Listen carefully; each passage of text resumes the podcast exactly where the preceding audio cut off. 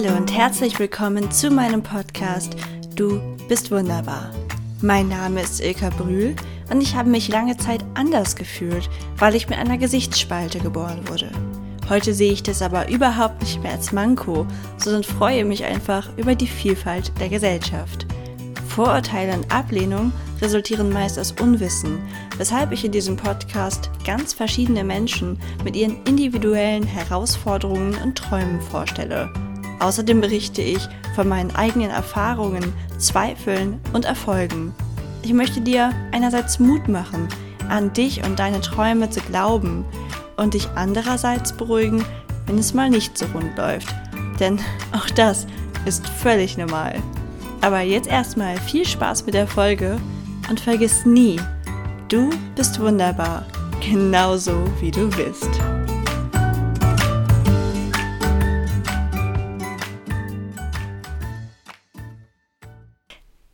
Hallo Team Wunderbar, willkommen zu einer neuen Interviewfolge. Ich habe heute die tolle Nina Marunda. Nina, stell dich doch mal selber vor. Hallo ihr Lieben, ich bin die Nina und ähm, ja, ich würde sagen, ich bin recht vielseitig aufgestellt. Ähm, bei mir tut sich immer was. Also ich bin äh, ehemalige Bikini-Fitness-Athletin, ähm, war Jungautorin, bin mittlerweile ja sehr viel im Yoga-Bereich unterwegs. Ähm, ich schreibe gerne, ich habe einen eigenen Podcast und ja, Sport, Fitness, gesunde Ernährung, aber eben auch Mindset ist für mich unheimlich wichtig und das möchte ich eben auch gerne teilen. Darum freue ich mich riesig, dass ich heute bei dir auch im Podcast bin, liebe Ilka. Und ja, freue mich, euch ein bisschen was über mich erzählen zu dürfen. Wie schön, wir freuen uns auf jeden Fall auch, liebe Nina. Ich war ja auch schon bei dir im Podcast und muss sagen, dass du für mich so der lebende Beweis dafür bist, dass man irgendwie nicht sagen kann, auf wenn das wahrscheinlich eh keiner meiner Hörer sagen würde, aber irgendwie so, so Sportler, ne, die sind einfach nur sportlich, aber die, die sind, die können nicht mehr oder die, weiß ich nicht, die sind nicht vielfältig interessiert, die sind nicht intelligent, was auch immer dafür Vorurteile bestehen können. Dafür bist du auf jeden Fall das absolute Gegenbeispiel. Und da habe ich auch schon so viele tolle Menschen kennengelernt. Also ich finde es super cool, dass du auch so vielfältig interessiert bist. In unserem Interview hat mich zum Beispiel total überrascht, dass du auch Jugendautorin bist, was ja irgendwie voll die Parallele bei uns ist, dass wir beide äh, Bücher mögen, voll schön. Ja. Und wie ist das denn, wenn man so viel Interessen hat? Die kommen ja wahrscheinlich alle so nach und nach ins Leben. War Sport so das Erste, was du intensiver betrieben hast?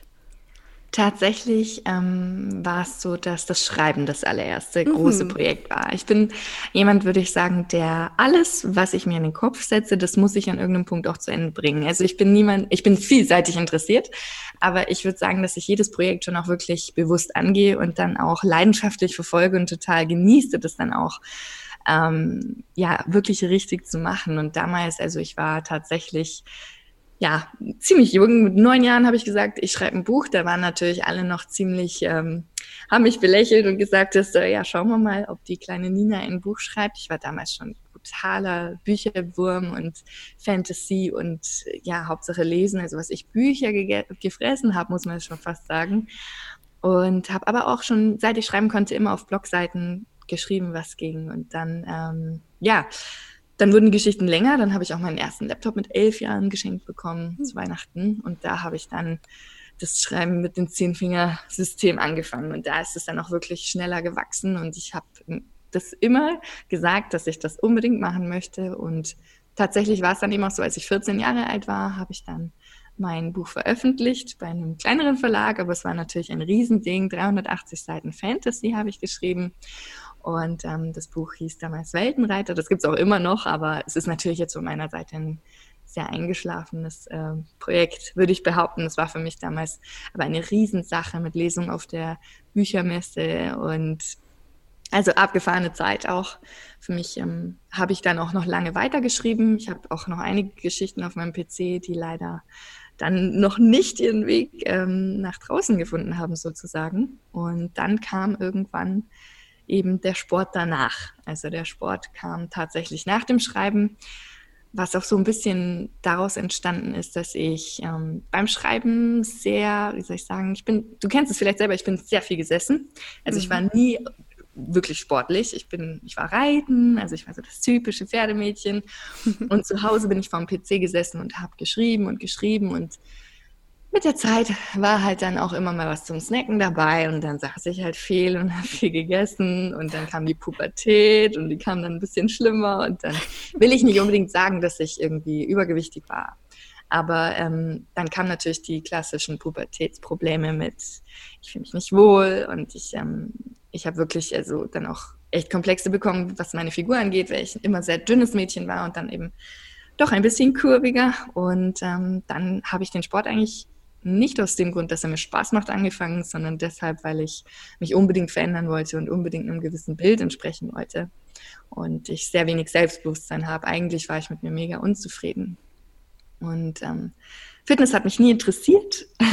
Vielleicht hatte ich auch eine gewisse Gegenhaltung, äh, weil meine Eltern ein Fitnessstudio haben und ja, was die Eltern machen, ist natürlich immer so ein bisschen uninteressant für Jugendliche, beziehungsweise nicht unbedingt das Ding. Und ich habe immer auch gedacht, trainierte Frauen, also die schauen ja schrecklich aus. Also ich habe mir immer gedacht, ich wünsche mir einfach nur dünne Beine und einen flachen Bauch, so das klassische Klischee aber bitte keine Muskeln. Also ich wollte auf gar keinen Fall Muskeln.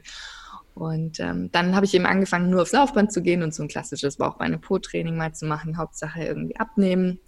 Und dann wie bei ganz, ganz, ganz, ganz vielen Mädchen leider, und das beobachte ich auch als Trainerin jetzt leider immer noch, ähm, bin ich so ein Stück weit auch in eine falsche Schiene geraten, was das Essen anging. Also ich habe dann das ja ist ja neunte Klasse. Ich glaube, bei vielen ist es so in dem Zeitbereich auch, so was bei mir, ähm, war es dann auch so, dass ich ähm, mit einer Freundin so eine kleine Challenge angefangen habe, wer nimmt am meisten ab bis zum Sommer.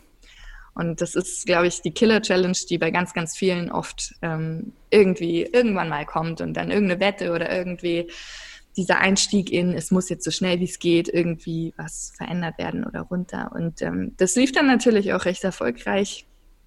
Ich habe dann wirklich schlagartig angefangen, auf gar keinen Fall Kohlenhydrate zu essen, weil Heidi Klum das in YouTube gesagt hat. Ich habe auf jeden Fall ähm, super viel Cardio-Training gemacht und mich äh, total zurückgezogen auch, ähm, habe nie Alkohol getrunken, ich war nie mit anderen unterwegs, ich wollte nicht essen gehen, ich habe mich da ziemlich, ja, so klassischerweise halt versucht, wirklich darauf zu konzentrieren, wenn man sich denkt, mit 16, 17, das ist eigentlich das wichtigste Alter, um rauszugehen und Vollgas zu geben. Bis dann tatsächlich, und da bin ich meinen Eltern sehr, sehr dankbar, bis ähm, irgendwann mal halt auch äh, die Axt gefallen ist. Und meine Eltern sind beide ja schon lange im Fitnessbereich, die sind nicht blöd. Wenn das Kind zehnmal sagt, ich esse keine Kohlenhydrate und ich esse dies nicht und ich esse das nicht, aber halt irgendwann mal zum Glück dann eben auch Schluss. Und dann hat mein Dad, der ist ehemaliger Bodybuilder, deutscher Meister, mich so ein bisschen an die Hand genommen. Also hat das sehr vorsichtig tatsächlich versucht und mir damit ähm, damals den ersten Ernährungsplan geschrieben, um mich quasi zu einer gesunden, ausgewogenen Ernährung hinzubekommen und hat mir dann eben auch äh, die ersten Schritte so an den Kraftgeräten gezeigt. Und am Anfang war ich immer skeptisch und dachte so, oh, ich will ja nicht so ausschauen und ich will auf gar keinen Fall einen dicken Bizeps. Diese Ängste haben Mädels immer noch, wenn sie zu mir kommen, dass Frauen, wenn sie zweimal einen Bizeps-Curl machen, auf jeden Fall Arnold-Oberarm haben. Und ähm, ja, dann war das aber tatsächlich so, dass allein diese Kraft, die ich dann bekommen habe, die hat mir echt einen richtigen Schub auch selbstbewusstseinstechnisch gegeben. Und ich habe gesehen, es funktioniert. Natürlich habe ich eine wahnsinnige Disziplin gehabt durch das, dass ich halt auch ein bisschen Vorgeschichte jetzt vom Kopf her dazu hatte. Also ich war schon immer sehr strikt zu mir seit dieser Zeit. Und dann habe ich angefangen, mich damit mehr zu beschäftigen. Und das hat dann auf einmal wirklich Spaß gemacht. Also es war nicht mehr dieses, ich muss so gegen mich kämpfen, sondern es war so dieses Körperverstehen, mehr mit Ernährung auseinandersetzen und was ist möglich. Und dann bin ich in, mein, in so ein Fitnessstudio gegangen, in dem ganz viele Mädels waren, die eben auf die Bühne gegangen sind. Das war so ein, ja, ist in Augsburg, Eddies Fitness heißt es. Und ähm, ich war zum Praktikum in Augsburg für eine Zeit und habe mich dann dort angemeldet, weil das ein alter Freund von meinem Papa war. Und ähm, da gibt es ja eben diese, seit 2014 diese Klassen Bikini-Fitness und Figur-Fitness, die eben für Frauen sind, die nicht unbedingt super, super viel Masse mitbringen. Also Figurklasse ist schon ein bisschen mehr, würde ich sagen, einfach sehr athletisch. Und Bikini-Klasse soll aber athletisch, sportlich, schrägstrich, feminin sein. Also das soll es noch gar nicht so super, super vaskulär mit vielen Adern und wie man sich eben so eine Bodybuilding-Frau vorstellt, so sollte es gar nicht sein. Und da habe ich eben Mädels getroffen, die das gemacht haben und dachte so, boah, also das schaut schon das schaut schon richtig gut aus. Und das hat mir dann einfach auch nochmal so einen Ansporn gegeben, ähm, mich da zu steigern. Und als ich dann für die Zeitschrift, wo ich auf, ähm, im Praktikum war, dann auch noch auf eine Bodybuilding-Meisterschaft geschickt wurde in Augsburg, um äh, pressetechnisch was drüber zu schreiben. Da saß ich im Publikum und dann kamen diese Mädels daraus mit ihren Bikinis und in, mit ihrem Selbstbewusstsein und dem Posing und ich saß da und dachte so, wow.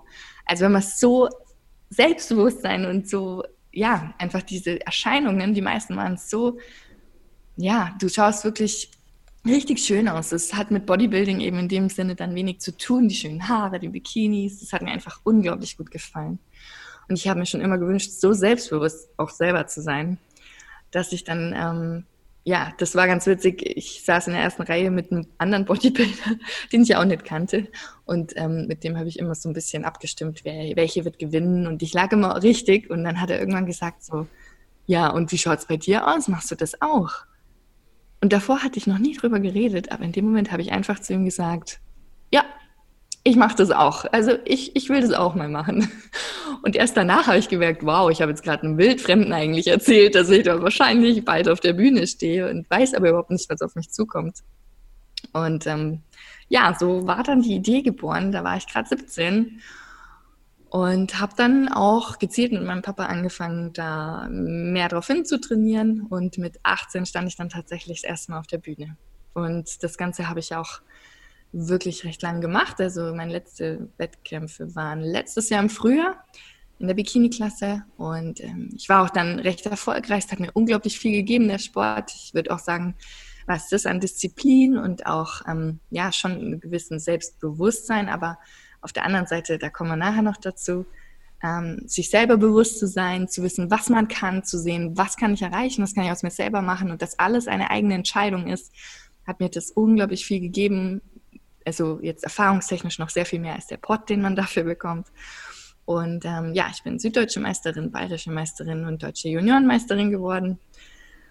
Habe zuerst auch echt die Einstellung gehabt, dass ich das noch sehr, sehr viel länger machen möchte und auch im großen Stil, aber dann hat sich das ja letztes Jahr dann auch wieder so ein bisschen verändert und dann kam eben das Thema Yoga, Selbstbewusstsein und ähm, Selbstliebe so mehr und mehr dazu. Genau. Hm, total also, spannend.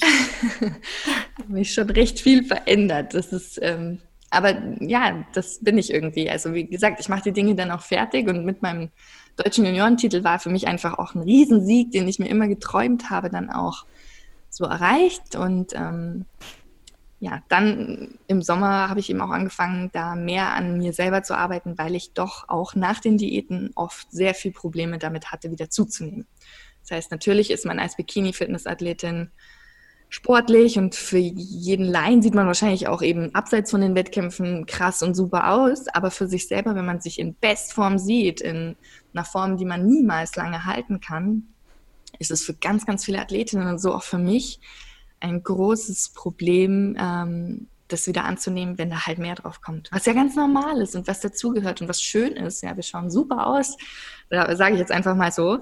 Aber die Angst davor, dieses Krasse, dieses diese Figur, in der sich man sich selber oder vielleicht andere ja auch als Athletin sehen, zu verlieren, ist ähm, ein Prozess. Und für viele ist das dann auch wirklich ein Essstörungsproblem. Ich würde sagen, ich hatte nie, zum Glück nie Probleme mit äh, Fressattacken und so weiter. Aber für viele ist das das tatsächlich schon. Und, aber mein Selbstbewusstseinswert war einfach danach immer bei Null. Und immer diese Angst vorm Zunehmen und immer dieses Problem mit, wie gliedere ich mich jetzt wieder in das normale Leben ein und ab wann dass ich locker, wann kann ich einfach mal auch essen gehen, ohne mir Gedanken drüber zu machen und Kalorien zählen, was ich Kalorien gezählt habe und wie oft die Laune schlecht war, weil die Waage nicht gestimmt hat oder weil ich äh, eventuell zu viel gegessen habe, im Nachhinein mir schlechtes Gewissen gemacht habe. Und das hat mich sehr belastet. Und eigentlich war das schon vor dem letzten Wettkampf dann im Frühjahr klar, da habe ich mir gesagt, das möchte ich nicht mehr. Ich will das anders. Ich habe einfach, ich weiß, dass es im Leben mehr gibt als Kalorien und es gibt im Leben mehr als die Waage und es gibt mehr als meine Figur. Und ich möchte eben nach der Zeit, wo ich verdammt lange richtig diszipliniert war, auch einfach nochmal sehen, was noch so in mir steckt und was, äh, wie ich denn gesund und ausgewogen gerne leben kann, ohne dass ich mir über alles, was ich esse, zehnmal Gedanken machen muss, ob das jetzt funktionell ist für meine Muskulatur oder ob ich davon eventuell zunehme oder auch nicht, diese Freiheit zu haben, einfach auch im Kopf locker zu lassen, weil es auf Dauer sehr, sehr anstrengend ist. Und ich denke, das können ganz viele auch bestätigen. Das sind nicht zwangsläufig nur Athleten, sondern auch viele, die durch den Druck über Social Media jetzt anfangen zu tracken oder alles muss genauestens ähm, dokumentiert sein. Das Essen muss 100% stimmen, weil sonst bin ich eventuell weniger wert oder ich sehe eben schlechter aus, habe dadurch weniger Wert. Und das bin ich dann eben im Sommer angegangen und das hat eine Zeit gebraucht, auch bis ich es geschafft habe. Es klingt echt bescheuert, dieses Handy wegzulegen, mein Essen nicht mehr immer abzuwägen. Und ähm, dann habe ich eigentlich das Ganze geschafft, habe ich eigentlich damit, dass ich angefangen habe, auch so ein bisschen mich mit Yoga zu beschäftigen, mehr mit Selbstbewusstseins-Podcasts, tatsächlich Bücher. Ich habe dann mich in die Richtung einfach auch weiterentwickeln wollen, weil ich dachte, es kann nur mir und auch all meinen Kundinnen im Fitnessbereich helfen. Ich bin nämlich jetzt schon seit vier Jahren auch genau Fitnesstrainerin und Ernährungsberatung und ähm, ja, und ich habe mir eben genau zum Thema Ernährungsberatung auch immer gewünscht, mal das umzusetzen, was ich anderen erzähle. Weil dieses Lockersein ist, eigentlich weiß man ja, wie es ist. Man weiß, dass, es, dass man nicht fett wird, wenn man einmal was isst, was vielleicht jetzt nicht auf dem Ernährungsplan steht. Und ähm, ja, und dann kam eben diese Phase mit Yoga und ich habe einfach gemerkt, dass mir das unglaublich gut gefallen hat, weil das tatsächlich mal ein Sport auch war, der nicht aufs Äußere bezogen war, sondern es ging einfach nur um einen selber und ähm, um den Kopf mal zu beruhigen. Und ich bin ein wahnsinniger Kopfmensch mit unglaublich vielen Gedanken und Willen und am liebsten im Kopf durch die Wand. Aber da geht es wirklich mal darum, sich ein bisschen ja, runterzufahren und aufs Wesentliche zu konzentrieren. Und das Wesentliche habe ich für viele Jahre auch wirklich ziemlich aus dem Gedanken verloren, würde ich mal behaupten, durch das das alles leistungsorientiert war. Und ich habe es gerne gemacht, das will ich niemals anders sagen. Ich habe nicht gelitten während meiner Vorbereitung, ich habe es genossen.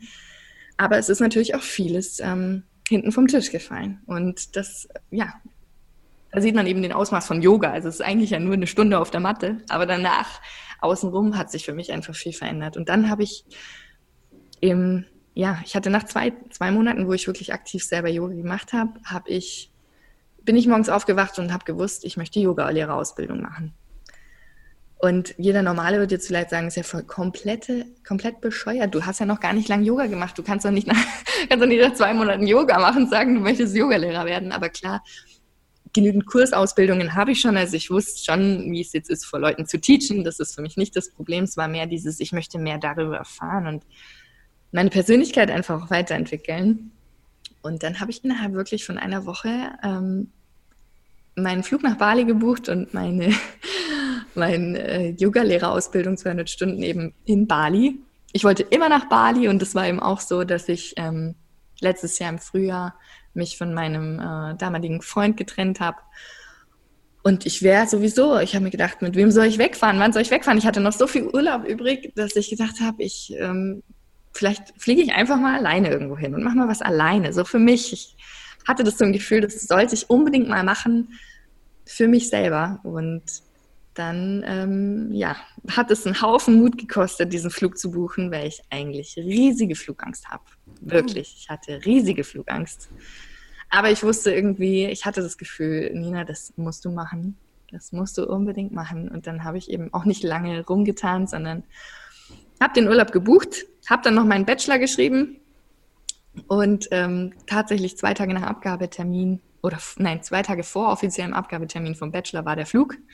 Ich habe also nochmal richtig angezogen, um zeitig alles abzugeben und dann saß ich im Flieger nach Bali. Und das war echt eine ziemlich, ziemlich verändernde Reise, in der ich dann ja eben neben meinem Yogalehrer einfach auch beschlossen habe, dass für mich jetzt eben das Bodybuilding erstmal hinten ansteht. Ich sage niemals nie, aber für mich ist jetzt aktuell im Leben einfach was anderes dran. Und ähm, das hat, ja, das hat einiges in meinem Leben verändert und dann bin ich eben zurückgekommen und jetzt werde ich bald mein eigenes Yoga-Studio aufmachen, hoffentlich, sobald es mit der Corona-Krise ähm, wieder vorbei ist und möchte einfach ganz vielen Menschen auch da draußen das mitgeben, was mir eigentlich jetzt im letzten ja so passiert ist. Es war unglaublich viel, aber ich denke, dass ich mich so schnell und so weit noch niemals äh, weiterentwickelt habe, wie das, was mir das alles gegeben hat. Und ähm, eben auch ein bisschen weg davon, von diesem Aussehensding. Das ist nicht das, was uns definiert. Es ist nicht das Aussehen und ich weiß, wie es ist, krass auszusehen. Ja, bei mir ging das halbe Frühjahr nur darum, wie ich aussehe und alle Menschen haben auf mein Aussehen geschaut, aber ich bin ja viel mehr als das und ich glaube, das, wenn wir verstehen, dass wir sehr viel mehr sind und dass es überhaupt keine Rolle spielt, ob ich fünf Kilo mehr oder weniger wiege, dann sind wir alle zu mega großen Sachen imstande, weil unsere Konzentration auch einfach woanders liegt. Und das Leben ist so viel schöner, als es von der Zahl auf der Waage abhängig zu machen. Und das war für mich ein Riesenschritt. Und, aber ich kann jetzt mittlerweile echt sagen, dass es, dass ich den Schritt gegangen bin, das ist immer noch mit Sicherheit manchmal ein Thema, aber bei weitem nicht mehr so, wie es schon war. Ach, so schön. Ich finde es total interessant, weil das irgendwie zeigt, dass kein Mensch keine Probleme mit sich hat. Also für viele bist du bestimmt in jeder Form, die du jemals hattest, ähm, quasi so ihr Vorbild, wo sie figurlich mal hinwollen würden oder so. Also ich finde es immer so interessant, weil bei mir war das zum Beispiel früher ein ganz großer Glaubenssatz, so von dem, wenn ich nur dieses symmetrische Gesicht hätte, dann wäre alles perfekt, dann wäre ich total glücklich, ich hätte gar keine Probleme.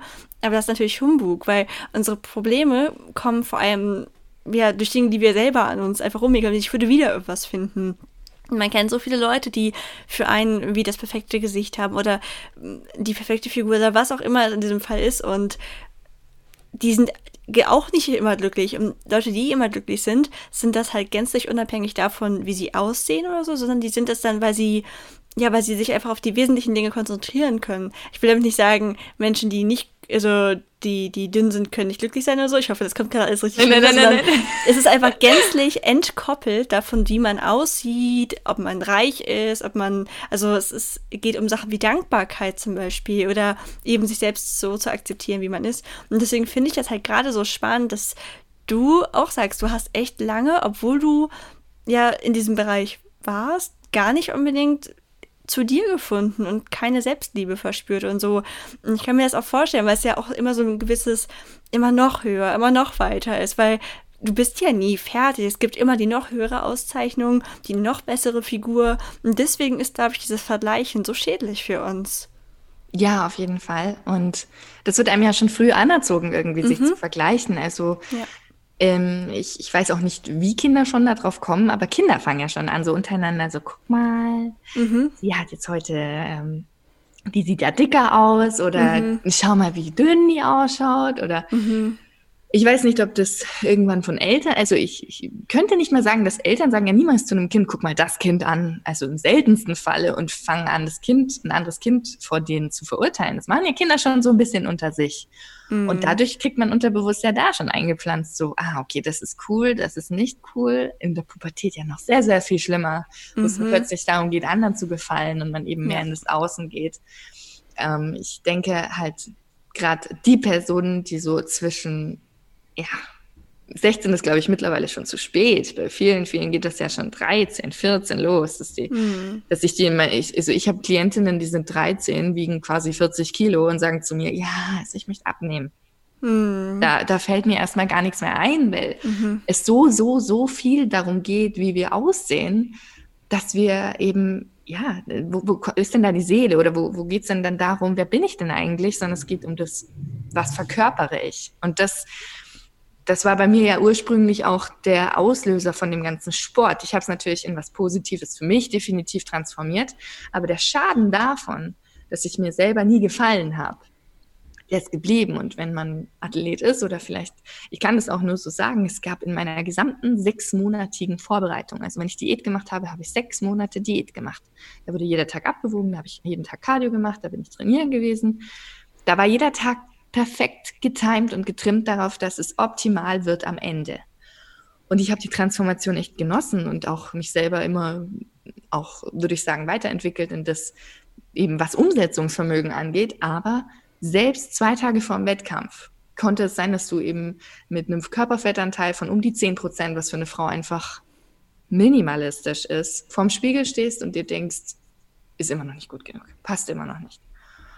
Und diese Zufriedenheit, die werden wir uns nie im Außen holen können. Die kommt von innen. Und wenn wir das nicht verstehen, dann, ja, dann werden wir eben irgendwo ja auch nicht zufrieden. Das ist genau vielleicht wie jemand, der einen Wert nicht auf den Körper legt, aber auf ein schönes Auto, der denkt, okay, wenn ich jetzt eine Schrottkarre fahre, das reicht nicht. Dann kauft er sich ein bisschen ein besseres Auto. Mm, reicht auch nicht. Also es gibt ja immer unterschiedliche Bezeichnungen für das, was wir im Außen so machen. Viele nehmen ihren Körper, gerade Frauen, für die ist immer der Körper, wie du gesagt hast, ob es Gesicht ist, ob es irgendwie die Brüste sind, ob es der Hintern ist, ob es die Hüften sind.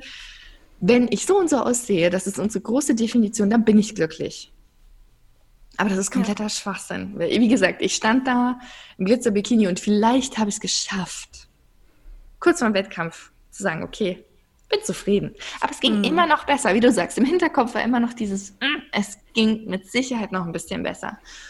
Und ähm, das, das ist eben das, was mich dann auch im Nachhinein so zum Nachdenken gebracht hat, weil jetzt verglichen, ich wiege sehr viel, also was heißt sehr viel mehr? Ich wiege mit Sicherheit 10 Kilo, 12 Kilo mehr wie damals, ja. Und ich schaue mich an und bin vielleicht ähnlich eingestellt zu mir wie damals, wo ich zwölf Kilo weniger gewogen habe, wo ich eigentlich jetzt anschaue und mir denke, wow, alles, was ich jetzt dabei denke, ist krass, was war das? Wie hast du mhm. ausgesehen? Aber die Einstellung zum Körper wird, glaube ich, immer so sein, dass wir ein bisschen Fehler suchen, außer wir entscheiden bewusst, dass wir es nicht mehr tun. Mhm.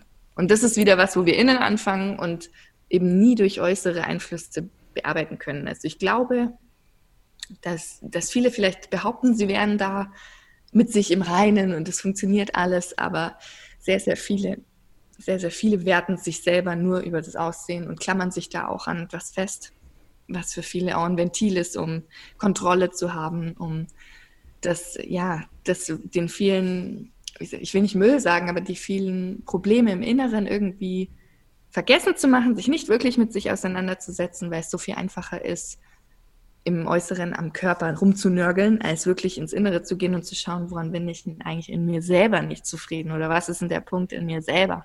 Weil ich bin ja die ganze Zeit, der Fehler liegt an meiner Mini-Zellulite vielleicht. Ja, das ist ja das, was die Frauen alle haben. Probleme mit Zellulite, Probleme mit ein bisschen wackeligen Oberarmen oder so. Aber vielleicht ist mein Selbstbewusstseinsproblem nicht gekoppelt an meine Zellulite, sondern an einen ganz anderen Punkt. Und da auf die Idee, die müssen wir erstmal kommen und sehen, dass es immer gut ist, Sport zu machen und es ist immer gut, auf die Ernährung zu achten. Aber es ist nicht, es muss nicht so sein, dass wir irgendeinem Idealbild hinterher eilen, um irgendwann zufrieden zu sein, sondern Zufriedenheit ist irgendwo eine Entscheidung oder auch ein Prozess, den wir gehen müssen. Aber da schauen wir nicht nach außen, sondern eben nach innen. Mm, absolut, das will ich voll unterschreiben. Ja. Auch gerade mit dem Sport habe ich das auch so, ich habe irgendwie war ich auch mein Leben lang total unsportlich und ich habe auch Sport immer mit ganz viel Plackerei und nichts Schönem verbunden. Sport war für mich so ein total notwendiges Übel, um irgendwie eine Figur zu erreichen auch oder weil man es halt macht oder so schulsportmäßig. Und erst vor ein paar Jahren habe ich halt auch so langsam Yoga für mich entdeckt und ich mache das auch super unregelmäßig und ich mache das auch an sich in dem klassischen Sinne jetzt schon wieder überhaupt nicht gut, aber das gibt es im Yoga nicht. Es gibt kein nicht gut Yoga machen. Es tut mir gut und ich habe das zum Beispiel immer, also ich mache das seit Jahren halt mit diesen Videos von Mandy Morrison einfach deswegen, weil sie halt auch regelmäßig sowas sagt. Und ich glaube, das machen wahrscheinlich alle Yogini, dass sie so, wie gesagt, es ist egal, wie weit du runterkommst, weil ich bin zum Beispiel ein sehr unflexibler Mensch. Ich kann mich total schlecht dehnen und so. Das hat mich halt in der Schule immer wahnsinnig gemacht, wenn die Lehrerin quasi gefragt hat, und wann beginnst du mit der Übung? Und ich war so, ich bin schon im Maximum, mehr geht nicht. Und ähm, das hat mich halt echt immer total, ich habe mich immer so richtig blöd gefühlt. Und Medi sagt dann ja auch immer, ja, mach so weit, wie es für dich gut ist. Wenn es halt wenn du Ziehen spürst, dann reicht es halt auch schon halt über den geraden Rücken. Deine Gesundheit ist das Wichtigste. Und das finde ich halt so sympathisch. Und das hat für mich auch so einen total neuen, schönen Zugang zu Sport gebracht. Oder auch mit Freunden mal im Sommer so Volleyball spielen. Das, ich habe das halt gehasst in der Schule. Aber sobald der Druck raus ist und man das wirklich macht, um des Machens willen, weil man probiert Spaß oder man Spaß dabei empfindet, ist das was ganz anderes. Das ist so verrückt. Also Sport ist sowas oft negativ assoziiertes in unserer Gesellschaft, aber es kann eigentlich total schön sein. Ja, das Gute ist ja auch, dass wir alle was finden dürfen, was wir gerne machen. Also es ist ja nicht mhm. gesagt, dass du ausgerechnet diesen und diesen Sport machen musst. Mhm. In erster Linie ist wichtig, dass man was findet, bei dem man sich gerne bewegt, wo man zufrieden ist, wo man eine schöne Zeit dabei hat. Ähm, Fitnesstraining oder Krafttraining ist für mich immer noch wichtig und ich mache es immer noch mindestens viermal die Woche. Aber einfach, weil ich es gerne mache und weil ich keinen Druck dabei spüre, weil ich viel dabei ausprobieren kann und weil mich persönlich einfach auch, ja, diese Widerstandsfähigkeit, dieses Kraft haben, das ist für mich wichtig. Yoga mhm. ist aber eben, wie du sagst, eine ganz andere Sache. wirklich mal eben dieses Innere mit dem Äußeren zu verbinden und gleichzeitig keinen Druck zu haben oder keine genaue Vorstellung, wie das aussehen sollte, muss oder wie man es machen sollte, muss. Man macht es eben so gut, wie man kann. Und mhm. das ist eben auch Ziel beim Yoga, Dinge eben einfach zu akzeptieren, so weit wie ich jetzt komme oder so gut wie ich jetzt bin. Das bin halt ich jetzt in diesem Moment und das ist völlig in Ordnung so. Klar schaut die Asana bei der Yogalehrerin, die die total krass ausführt, super schön aus, aber es ist völlig egal, wie du auf deiner Matte aussiehst. Hauptsache, du bist eben ehrlich zu dir selber, du weißt genau, bis wohin du kommst. Du willst ein bisschen weiterkommen, ist in Ordnung, daran arbeitet man, aber dieses Hier und Jetzt und genau so ist es, damit setzen wir uns auseinander. Das finde ich eben den Prozess auch für den Kopf und den kann man ideal auch in den Alltag über, über wie soll ich sagen, mit einbeziehen und zu sagen, okay, auch wenn ich jetzt in der Arbeit heute einfach gewisse Sachen nicht geschafft habe. So war es halt heute. Ich habe halt das Ganze so weit geschafft, wie ich jetzt heute konnte. Genau das ist das, was ich heute geschafft habe. Aber deshalb muss ich mir keinen Vorwurf machen, sondern das war das Beste, wie ich eben versucht habe. Und ich werde lernen und ich werde es nächstes Mal vielleicht besser machen. Oder Fehler als allgemein Fehler zu machen. Man lernt einfach beim Yoga viel mehr auch darin, wie kann ich Dinge in den Alltag integrieren, wie kann mich das psychisch oder auch einfach in meinem Mindset beeinflussen, um Dinge zu akzeptieren, wie sie sind oder um mich zu akzeptieren, wie ich bin, weil es gibt kein richtig und kein falsch, sondern jeder Körper ist individuell und da gibt es kein genau so, sondern du kannst natürlich anfangen, das leistungstechnisch zu beziehen, aber das finde ich ist schon wieder falsch, weil Yoga ist kein Leistungssport in dem Sinne, dass wir uns irgendwas beweisen müssen, sondern mehr wirklich aufs Wesentliche zu beziehen. Und das, ich hätte niemals gedacht, wirklich vor ja, vor einem Jahr jetzt, wäre ich jetzt gerade auf der EM in Santa Susana, da hättest du mir sagen können, Nina, du in einem Jahr, da bist du Yogalehrerin und, und vegan und äh, hast, hast einen Podcast, da hätte ich gesagt, oh, du hast einen kompletten Knall, niemals, never ever. Yoga hat mich nie interessiert, nicht die Bohne, weil es eben nicht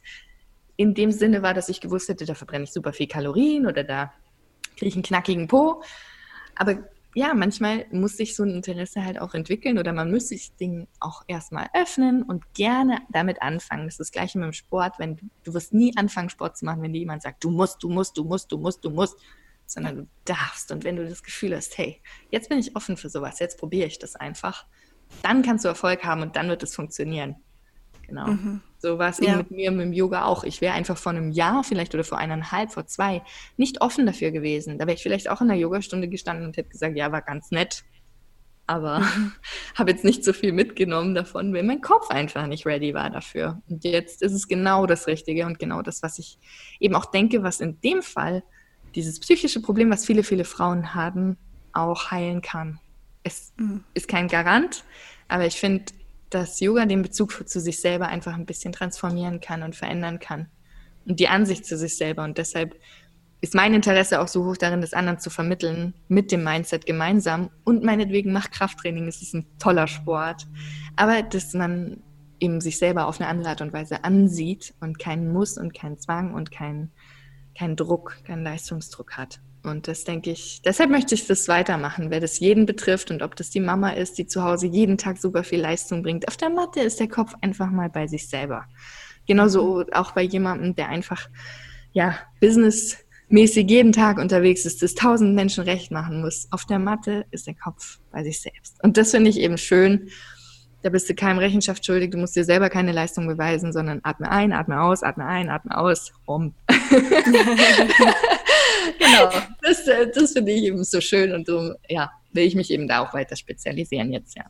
Hm, super genau. schön. Ja. Hast du denn in der Yoga-Ausbildung, war da überwiegend der Schwerpunkt auf den körperlichen Sachen, den Asanas und so, oder hat man da auch wirklich viel Theorie dahinter gelernt? Also vor allem auch so, kam sowas wie Selbstliebe oder sowas drin vor, oder war das dann schon eher ganz spezielle Yoga-Theorie?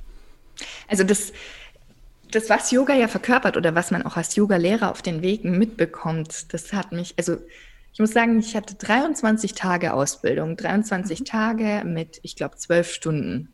Boah. Um 7 Uhr morgens angefangen, waren um 18 Uhr fertig. Mhm. Und das sechs Tage die Woche. Also Krass. es war schon intensiv und für jemanden, ich weise nochmal darauf hin, ich habe zwei Monate Yoga davor gemacht.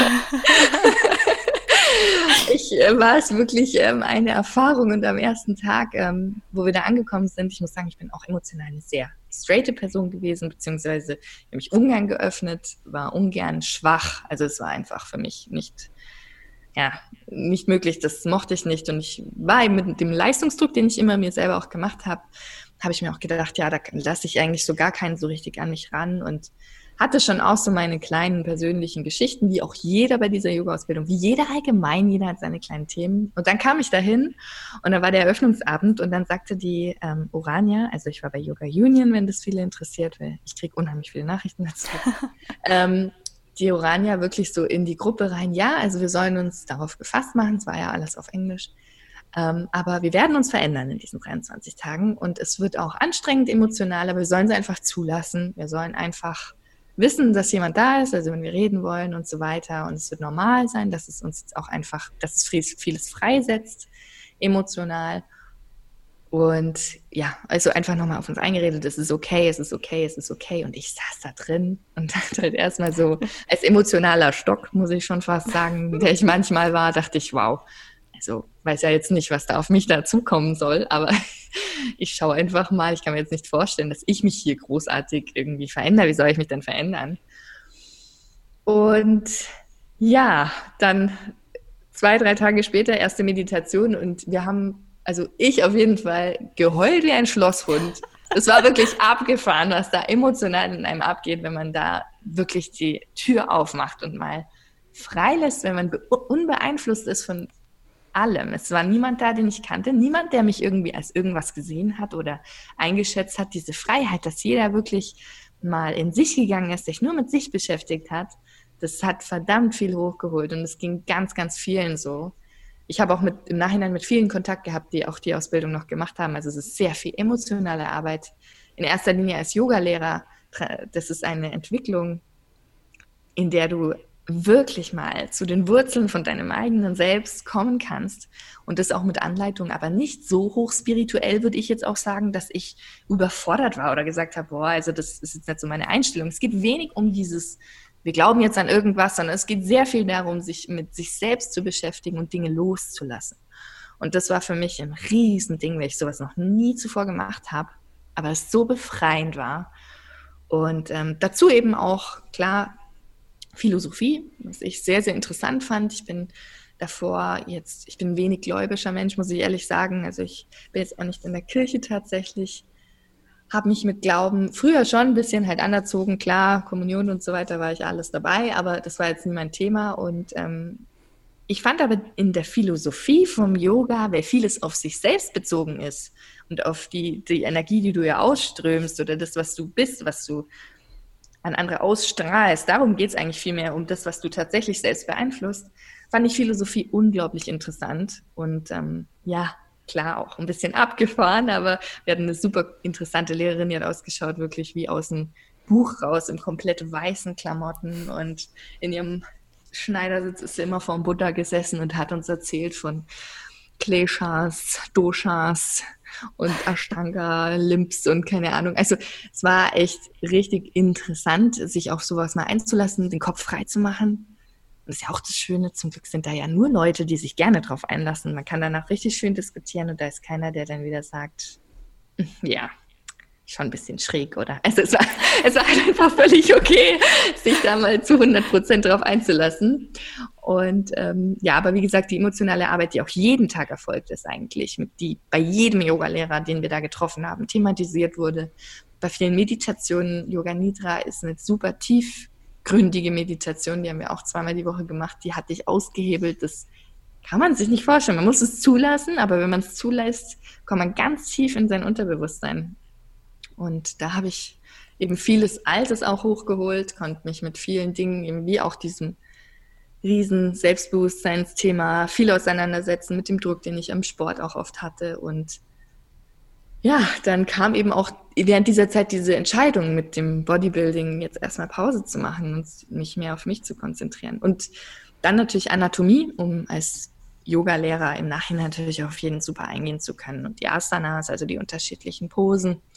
Es war für mich, trotz, das ist auch eine sehr oft gestellte Frage, trotzdem, dass ich jetzt wenig Yoga vorher gemacht habe, war es es war eine unglaublich anstrengende Zeit, es war sehr, sehr anspruchsvoll und bei der ersten Yogastunde habe ich gedacht, Nina, du bist falsch, geh einfach wieder nach Hause.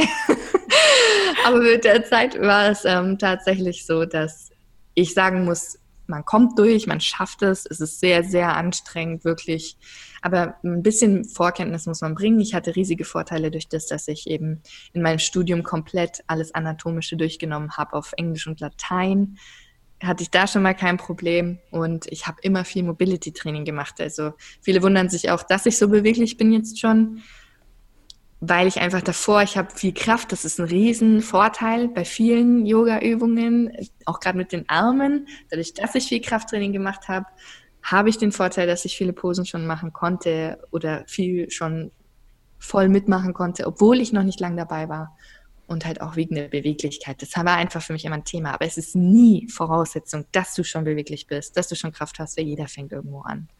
Aber jetzt für einen Yogalehrer denke ich, ein bisschen Erfahrung wäre ganz gut. Aber ansonsten ist es eine Sache, die machst du für dich selber. Und da gibt es auch wieder kein richtig und kein falsch. Und da wird es immer jemanden geben, der ist unsicher oder der oder die ähm, kann halt eine gewisse Ausführung noch nicht so gut, aber das lernt man ja. Und dieser Lernprozess wird da ja auch riesig thematisiert. Und mehr eben diese eigene Entwicklung, zurück zu dem, was du jetzt gefragt hast.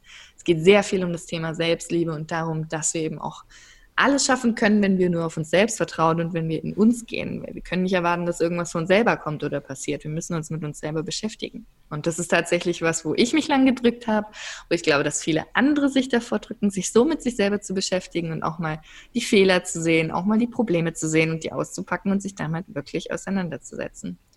Und das ist Yoga im Endeffekt für mich jetzt mittlerweile. Und das ist das, was ich ja auch weitergeben will in Stunden oder mit Menschen. Und ich gebe so lange schon Kurse. Und nach Kursen wie Jumping oder Body Pump oder so, da kamen sie alle her und haben gesagt, coole Kursstunde, richtig gut heute wieder. Und dann gab ich meine erste Yoga-Stunde und zum einen war das einfach mega, das so gefühlstechnisch zu teilen. Das ist einfach sehr viel mehr noch als dieses reiß dich durch, gib Vollgas. Und dann kommen danach Leute zu dir her und bedanken sich einfach. Die bedanken sich, dass, dass du das mit ihnen geteilt hast. Und das Gesamtkonzept davon hat mir einfach unglaublich viel gegeben. Ja, und auch da andere Menschen dann teilweise, wenn ich, ja, wenn du solche Meditationen machst, wenn Menschen wirklich weinen und sich öffnen können, und da kann ich manchmal selber fast weinen, weil ich denke, wow, dass ich das schaffe, mit Menschen emotional so dann auch zusammenarbeiten zu können ohne jetzt irgendeinem Hokuspokus, sondern es geht einfach darum, mal in sich zu gehen. Ähm, ja, das hat mich also im Gesamten mit Yoga oder auch der Ausbildung jetzt, denke ich, so geflasht. Ja. Mhm. Ach, es ist so schön, dir zuzuhören. Ich könnte dir ewig zuhören. Vor allem, ich sehe dich ja auch, aber ich finde halt immer, du hast so eine schöne Ausstrahlung. Also, oh Gott, das ist ja total lieb von dir. es ist tatsächlich fast ähm, jetzt für mich ganz, ganz ungewohnt, so viel zu reden. Und ich denke mir ständig, äh, wie in so einem normalen Gespräch, so, mein Gott, ich rede ja unglaublich viel. Klar soll ich das jetzt hier, ich soll ja unglaublich viel reden. Aber genau, ich, genau. Aber man denkt sich kurz mal so, wow, jetzt rede ich ganz schön lang. mhm. Solange du immer noch, oder ihr jetzt da draußen alle noch mitkommt, und es noch nicht total verstrickt und durcheinander ist, ist alles in Ordnung. Nein, das ist total mit ganz viel System dahinter und man hört dem wirklich gerne zu. Aber ich kenne das. Wenn ich woanders im Podcast bin, glaube ich, antworte ich auch zum Beispiel häufig zu kurz. Ich könnte zwar viel mehr sagen, aber ich denke aber so, hm, okay, wie in einem Gespräch, jetzt muss ja der andere wieder was sagen. Ja, genau. Und dann höre ich halt viel zu schnell auf und mein, also die Person, die mich interviewt, denkt sich wahrscheinlich voll oft, okay, jetzt muss ich irgendwie schon wieder was fragen. Ich habe eigentlich gedacht, sie antwortet länger, aber naja, kommt man ja auch noch rein irgendwie. Das ist ja. halt einfach eine, eine Situation, die man im normalen Gespräch so nicht hat. Ja, und wenn man selber einen Podcast aufnimmt, dann weiß man ja, dass da kein anderer ist, der mal reden sollte. Dann fällt es ja. leichter. Ja, ja, ja, Perfekter Stichpunkt, also wirklich perfekt. Ich wollte nämlich als nächstes fragen, du machst ja, seit du aus äh, Bali wiederkommst, auch dann deinen Podcast. Wie kam es denn dazu und was ist so, worum geht es in deinem Podcast? Was möchtest du damit bewirken? Also meinen Podcast tatsächlich, ähm, den habe ich schon ein bisschen früher angefangen vorzubereiten. Ah. Ähm, also es war, ich habe letztes Jahr so eine Phase gehabt, da habe ich zehn Baustellen aufgemacht. Kenne ich. Also noch vor Bali war das, da ähm, habe ich dann eben, ja, durch die Trennung natürlich auch eben mich angefangen, sehr viel mit dem Thema Selbstbewusstsein, aber eben auch im Grunde dazu um aus meiner Spirale da immer rauszukommen, mit dem ich bin nicht zufrieden mit mir, ich komme nicht auf mich klar, wenn ich nicht mein Gewicht halten kann oder wenn ich meinen Körperfettanteil nicht halten kann, habe ich mich damit einfach ganz, ganz viel beschäftigt. Und dann aber auch, ich bin so ein Mensch, ich weiß nicht, ich habe auch so eine Ausschreibung, viele Menschen kommen zu mir, auch auf der Arbeit, ich mache eigentlich nur Fitnesstrainer, aber ich bin schon auch oft so ein bisschen Seelenklempner. Also ich habe schon, äh, also viele Menschen schenken mir Vertrauen und das finde ich auch eine, eine mega schöne Sache. Und ich habe einfach auch immer das Gefühl gehabt, ich kann da ein bisschen was auch dazu sagen oder geben oder ja, also nicht, dass ich mich einmischen möchte, aber oft war es halt so, dass ich das Gefühl hatte, dass ich schon auch was in Menschen bewegen konnte oder sie irgendwo fasziniert habe oder zumindest dazu gebracht habe, ein Stück weit mehr ihr Ding zu machen und auch sich zu trauen, weil ich eben auch vielleicht jemand bin, man kann jetzt nicht sagen, ich springe von einem zum anderen. Ich mache alles immer fertig. Also ich mache ja alles fertig, mhm. aber ich erlaube mir auch mich zu verändern. Es ist völlig okay, mhm. dass ich jetzt Yoga mache und vor einem Jahr vielleicht noch deutsche Meisterin in der Bikini-Klasse war. Es ist völlig okay, wenn man eben dann auch mal sagt, ja, also ich bin jetzt halt nicht mehr mit Sixpack unterwegs. Es ist auch völlig okay, wenn man sagt, ja, ähm, wenn ich wieder Lust auf Schreiben habe, du, dann schreibe ich und dann habe ich mhm. Lust darauf und dann ist es mein Ding und ich darf mich darauf einlassen und es ist völlig egal, was andere sagen. Gerade dieses Thema, was andere sagen, ist eben auch was gewesen, wo ich vielen, glaube ich, schon ein Stück weit weitergeholfen habe, weil ich mich davon relativ früh verabschiedet habe. Ich glaube, meine größte Gedanke, was denke ich von mir selber, war immer das Problem. Aber so mit anderen, das, die Meinung von anderen war oft, also war schon relativ früh für mich nicht so wichtig. Und da habe ich vielen, vielen Mädels gerade auch einfach, denke ich, ganz gut weitergeholfen. Und das hat mir unheimlich auch viel gegeben, wenn ich dann gemerkt habe, wow, beim nächsten Gespräch ging es ihr besser oder sie hat gewisse Dinge für sich umgesetzt. Und ich habe so oft in meinen Beratungen, auch im Studio, das Gefühl gehabt, wenn ich Ernährungsberatung gemacht habe, da hätte ich noch so viel sagen können, einfach zu ihr. ich wollte so oft noch so viel mit auf den Weg geben und sie motivieren. Und ich wusste, das passt einfach jetzt nicht in meinen Arbeitsbereich noch mit rein. Mhm. Und über Instagram ja auch. Da kam halt auch immer wieder so lange Fragen und ich hätte mhm. da einen Text hinschmettern können. Ich dachte so, ja Mensch, wie kann ich jetzt, wie kann ich jetzt anderen noch mehr weitergeben? Und über welchen Kanal, weil ich schreibe ja immer schon längere Texte auch zu meinen Posts, aber mhm. ich hatte auch das Gefühl, die Leute lesen einfach nicht mehr so oft. Also mhm. nehmen sich die Zeit nicht so richtig. Und ich habe selber viel Podcast gehört und YouTube kam für mich irgendwie nicht in Frage. Also zu dem Zeitpunkt letztes Jahr, ich habe mir einfach gedacht, ich bin nicht der Mensch, der sich hinsetzt und sagt, hallo Freunde, heute sprechen wir gemeinsam über das Thema bla bla bla. Das gibt mit Sicherheit viele Menschen, denen gibt es einiges und die können das gut ich habe mir einfach damals noch eingeredet, ich kann das nicht. Ich bin lieber für mich und ich möchte auch mal ja, aus der Dusche kommen und mich hinhocken und das draufreden können, ohne dass mich irgendwer sieht, weil ich jetzt nicht geschminkt bin oder so, wenn es aus dem Moment kommt.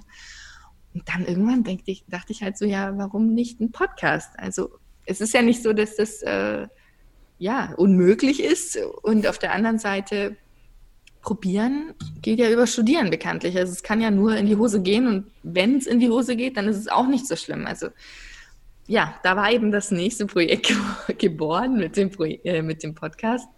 Und dann habe ich ganz lange aber keinem was davon erzählt, weil ich schon so ein Fan bin davon, dass ich erst was sage, wenn ich wirklich weiß. Das steht fest und das mache ich definitiv. Und ich bin mir selber in der Sache auch sicher, sonst macht man sich oft selber ja einen riesigen Druck, wenn man anderen schon was erzählt hat, ohne dass man schon so weit ist. Und dann hatte ich eben schon gut was vorproduziert, bin dann nach Bali, also während ich vorproduziert habe, habe ich ja meine, meine Bachelor noch geschrieben und zeitgleich fünf, fünf Wochen fast alleine ein Studio geleitet. Also es war wieder alles ein super viel, mein Kopf war wieder mega voll und ähm, dann bin ich eben nach Bali und hatte auf Bali das Ganze schon getimed. Das heißt, meine erste Folge kam in der letzten Woche Bali, glaube ich. Und das war eben davor schon vorbereitet und so wollte ich dann losarbeiten, dass ich auf Bali vielleicht noch was aufnehmen konnte, was ich auch gemacht habe. Und dann eben danach die vorbereiteten Folgen rauskamen. Und mein Ziel ist es, denke ich, ja, was ist mein Ziel? Also ich würde nicht sagen, dass ich in der Lage bin, da irgendwie, ja, ich finde beeinflussen ist so ein schlechtes Wort. Ich finde eher auch Dinge teilen oder auch anderen das Gefühl geben, dass es auch andere gibt, die gewisse Gefühle haben. Ich glaube, wir teilen alle sehr viele Emotionen und sehr viele Probleme und die müssten eigentlich gar nicht sein. Ähm, ich glaube, ich möchte einfach zum einen meinen Weg teilen, dass das ist eben ja, für mich auch eben körperlich oder mit dem Selbstbewusstsein viele Probleme gab. Dafür muss man keine Athletin sein. Das kann auch einfach eben, wie gesagt, bei, es kann genauso bei einer Mama sein, es kann genauso bei einer 13-Jährigen sein, es ist völlig egal. Ähm, zum einen dieses, das teilen, dass du selber mit dir ins Reine kommen kannst, ohne dass du einem gewissen Bild entsprichst. Weil ich einfach finde, wenn man selber einmal den Weg geht, dann, dann dann sollte man das anderen auch erzählen, dass man es kann. Also es ist wie, wenn du selber einen Weg gehst und denkst, ach cool, jetzt komme ich hier raus aus dem Dschungel, aber den anderen erzähle ich es nicht. Also das habe ich mir dann halt so gedacht. Und ähm, zum anderen, ja, habe ich auch einfach gemerkt, dass viele, viele, viele, viele, viele Frauen, mit Sicherheit auch Männer, ähm, in ihrem Leben viele Träume haben, aber die nicht angehen. Also es gibt ganz viele, die niemals losgehen. Die kommen nicht aus ihrem Loch raus. Die sitzen da und würden gerne so, so viele Sachen machen, aber sie machen sich einfach immer zu viele Gedanken oder legen sich selber die Steine in den Weg, weil sie glauben, es kann nicht funktionieren oder die anderen denken XY darüber oder sie nabeln sich nicht ab, sie lassen sich immer so in einer Abhängigkeit von anderen und wenn die das halt nicht so sehen oder nicht so machen wie sie, dann können sie das nicht. Und das ist kompletter Schmarrn, das ist kompletter Bullshit. Ja, und das ist mir so oft im Gespräch, weil ich schon sehr persönlich bin mit meinen betreuten äh, Damen im Studio, ähm, sehr, sehr oft aufgefallen. Und es muss nicht sein, dass du ein Buch schreibst. Es muss nicht sein, dass du zum Mond fliegst. Aber wenn du einfach der Meinung bist, du möchtest deinen Beruf wechseln oder du möchtest was Neues machen, dann schon da fängt es ja an, dass die meisten, nachdem sie einen sicheren Job haben, nie wieder das Schiff verlassen, weil sie Angst vor der Konsequenz haben, weil sie Angst davor haben, dass andere das nicht toll finden. Und das bringt dann wieder unglücklich sein und das projiziert sich wieder auf die Figur und dann geht wieder das Problem los, dass sie eigentlich denken, sie sind nur unzufrieden mit ihrer Figur, aber dabei sind sie unzufrieden mit ihrem ganzen Leben so ungefähr. Also du siehst, es läuft alles so ineinander und da dachte ich, okay, das möchte ich auf jeden Fall mit auf den Weg geben, dass es jedem selber überlassen ist und dass wir eigentlich einfach machen müssen. Und das ist ja auch mein Ding. Also ich mache auch einfach mal. Und wenn was in die Hose geht, dann ist es eine geile Erfahrung. Und dann mache ich weiter mit was anderem. Und das hoffe ich einfach nur für ganz viele da draußen, dass sie das auch können und dass sie das einfach anfangen, weil das ist nicht keine Fähigkeit, die man geboren mitbekommt oder nicht, sondern es ist was, das man für sich selber entscheiden muss oder darf. Müssen ist immer so ein blödes Wort. Genau. Und das ist eigentlich so mein Ding für meinen Podcast, denke ich. Genauso nehme ich ja Leute wie dich mit in den Podcast, die einfach auch beweisen können, dass ja, dass es kein Bild gibt, dem man entsprechen muss. Oder ja, mit Sicherheit auch, ich habe ja auch andere mit ganz unterschiedlichen Themen, Frauen, die aus unterschiedlichen Bereichen kommen. Und das finde ich ja auch das Spannende, dass jeder aus seinem Bereich einfach auch Erfahrungen teilen kann, um andere zu bestärken. Und das, ja, deshalb finde ich Podcasts allgemein, ich bin totaler Podcast-Fan. Deshalb finde ich das auch so cool, was du machst. Und ja, denke, wir sollten das so weitermachen, dass wir uns alle gegenseitig bestärken, weil das hat eine ganze Zeit, glaube ich, ziemlich gefehlt. Mhm. Ja. ja. total schön. Ich finde, wir stehen für sehr ähnliche Dinge, deswegen passt das ja, ja, ja eben. Also, auch dieses perfekt. Mut machen und so. Es ist ja. richtig cool. Ich freue mich total, dass du hier so viele wichtige Sachen gesagt hast und ich kann auch wirklich allen von Herzen zu empfehlen, in den Podcast Kopfschön mal reinzuhören und am liebsten da zu bleiben und äh, eine positive Bewertung hinterlassen. Wenn du jetzt zum Abschluss ähm, vor einer Gruppe von Menschen, die aus meinen Hörern und aus der, ich sag mal, neunjährigen Nina besteht. Was würdest du dieser Gruppe aus deinem eigenen vergangenen Ich und meinen Hörern als Denkanstoß noch zum Abschluss mitgeben wollen? Ja, also zum einen auf jeden Fall, dass es komplett egal ist, was andere Menschen sagen, dass es einzig und allein immer auf deine eigene Meinung ankommt und das, was sich für dich gut anfühlt und worauf du Lust hast, weil du nur dieses ein Leben hast wahrscheinlich, wir wissen es ja nicht, aber wir gehen jetzt einfach mal stark davon aus. Und dass du genauso wie du bist auch richtig bist und dass die Einzigartigkeit ein hohes Gut ist und dass wir keinem Bild entsprechen müssen, um besonders gut zu sein, sondern jeder ist genau so, wie er ist, eben genau richtig. Und wenn wir das erkennen, möglichst früh vielleicht auch, dann können wir das Maximale rausholen aus unserem Leben für uns und nicht für andere, weil die anderen wie gesagt, die werden uns nicht glücklich machen. Die leben nicht unser Leben, sondern wir leben unser Leben.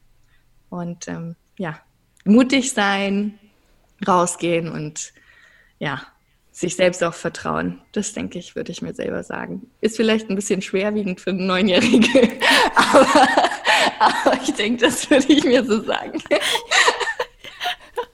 Ja, die Neunjährige das versteht dann, okay.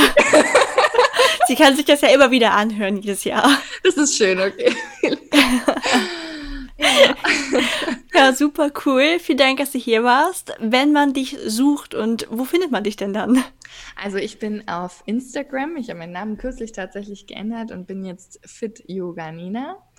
Und ansonsten natürlich eben auch ähm, über Spotify, überall, wo es Podcasts gibt, mit Kopfschön.